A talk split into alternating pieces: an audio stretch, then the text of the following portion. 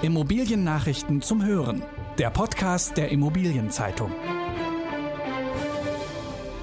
Niedersachsen geht gegen Missstände bei Werksarbeiterwohnungen vor. Berlins Bausenatorin Katrin Lomscher wirft das Handtuch.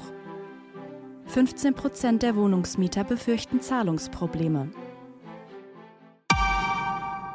Diese Folge wird gesponsert von WealthCap. Regelmäßiges Marktresearch, Trendanalysen und Studien finden Sie auf unserer Webseite expertise.wealthgap.com. Informieren Sie sich über aktuelle Themen und profitieren Sie von 35 Jahren Erfahrung. WealthCap, Ihr Real Asset und Investment Manager. Niedersachsen geht gegen Missstände bei Werksarbeiterwohnungen vor. Corona-Ausbrüche in miserablen Unterkünften für Werkvertragsmitarbeiter in der Fleischbranche und für Erntehelfer machen bundesweit Schlagzeilen. Das Land Niedersachsen will jetzt dagegen vorgehen und mit einem Wohnraumschutzgesetz für menschenwürdige Wohnverhältnisse sorgen.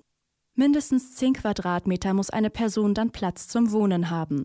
Die Realität sieht derzeit häufig noch anders aus.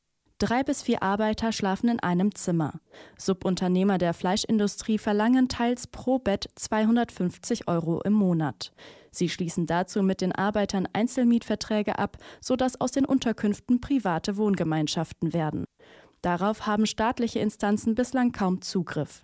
Auf den auch in Nordrhein-Westfalen steigenden politischen Druck hat der Fleischverarbeiter Tönnies in Reda-Wiedenbrück reagiert. Er hat dort den Kauf und Bau eigener Wohnungen für 3000 Mitarbeiter angekündigt.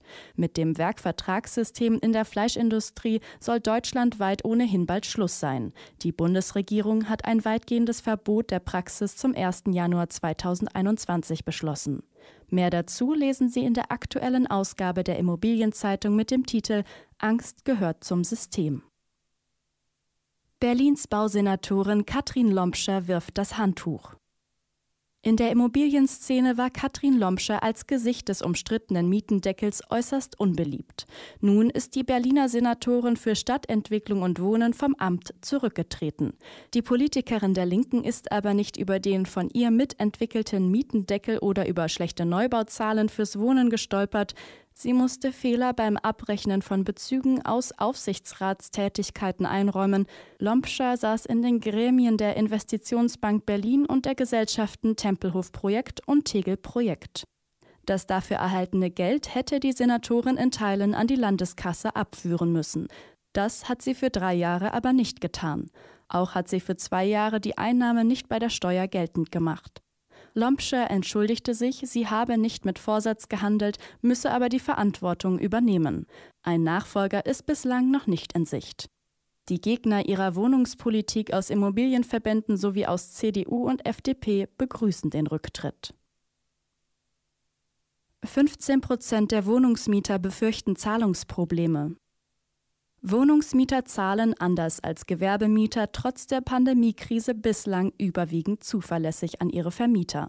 Es gibt aber Zweifel, dass dies auch so bleibt. Bei einer Umfrage des Beraters Analyse und Konzepte gaben 31 Prozent der Mieter an, dass sich ihr Einkommen verschlechtert hat. 15 Prozent der Befragten befürchten deshalb, dass sie wegen der Einbußen künftig in Mietzahlungsschwierigkeiten geraten werden. Von Einbußen sind besonders Familien mit Kindern und junge Paare betroffen. 60 Prozent der befragten Mieter sind allerdings überzeugt, dass ihr Vermieter bei finanziellen Problemen für sie da ist. Analyse und Konzepte hat repräsentativ 1000 Mieter befragt. Interaction baut in Frankfurt ein Rechenzentrum für über eine Milliarde Euro. Mehr als eine Milliarde Euro lässt sich der Rechenzentrenbetreiber Interaction sein neues Megaprojekt auf dem Frankfurter Neckermann-Areal kosten.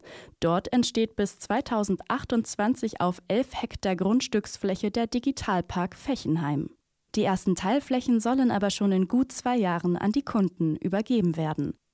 Interaction plant insgesamt den Bau von 90.000 Quadratmetern IT-Fläche. Etwas Besonderes ist das Projekt aber nicht nur wegen seiner beachtlichen Dimensionen, denn Interaction kann nicht einfach drauf losbauen, sondern muss mit der historischen Bausubstanz auf dem Grundstück umgehen. Auf dem Areal steht etwa das denkmalgeschützte ehemalige Haupthaus des Versandhändlers Neckermann. Dessen Fassade und weite Teile der Gebäudestruktur will Interaction erhalten und weiter nutzen. Die Transaktion des Monats. Ein ungewöhnlicher Immobilienverkauf ging im Juli in Wustermark bei Berlin über die Bühne. Das kleine olympische Dorf hat dort den Eigentümer gewechselt. Nach Informationen von EZ Research hat das auf modulares Bauen spezialisierte Unternehmen Semodu das historische Revitalisierungsprojekt an einen nicht benannten Investor veräußert. Ein Wohnquartier mit 180 Wohnungen soll dort entstehen. Auf dem Areal waren bei den Olympischen Spielen 1936 die Athleten untergebracht. Einige Gebäude und Sportanlagen aus dieser Zeit sind noch erhalten.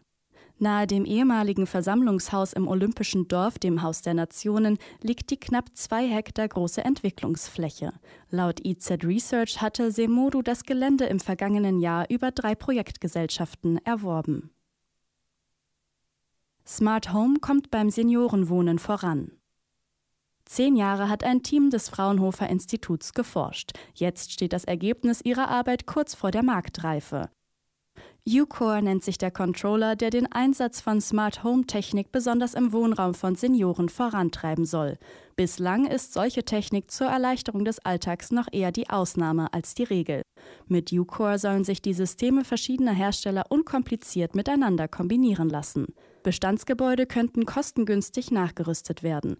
Voraussichtlich bis Ende des Jahres wird ein eigenes Unternehmen gegründet, um Ucore auf den Markt zu bringen.